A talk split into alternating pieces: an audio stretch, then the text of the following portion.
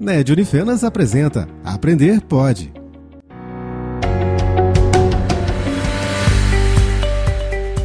Nos dias de hoje, montar o seu próprio espaço de maquiagem é um sonho comum que navega nos pensamentos de todos os maquiadores que são empreendedores e buscam ser autônomos e ganhar um espaço nessa área que vem crescendo tanto.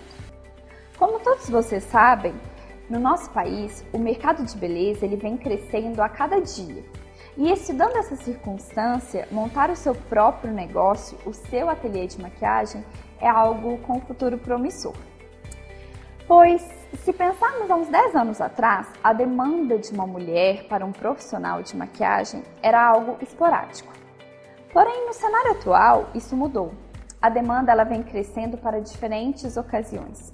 Para festas em geral, entrevistas de emprego, batizados e por palestrantes. Por ter se tornado algo do cotidiano, um maquiador ele tem uma chance de ter um negócio lucrativo no mercado de trabalho. Por isso, eu vou dar dicas relevantes para você montar o seu espaço. Primeira dica: alugar um ponto comercial em uma área de fácil acesso, onde ofereça uma estrutura de qualidade, bairros que sejam próximos ao centro. Ao escolher a sua sala comercial, busque um espaço que tenha um banheiro disponível no local para suas clientes.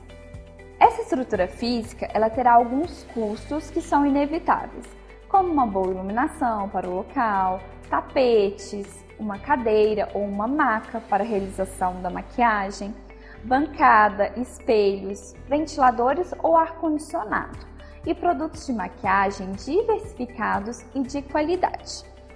Mesmo sendo um negócio de prestação de serviços, é interessante você se regularizar com seu próprio CNPJ, que ele pode ser obtido através da regularização como MEI, que é o microempreendedor individual, e o registro profissional, né, da RT.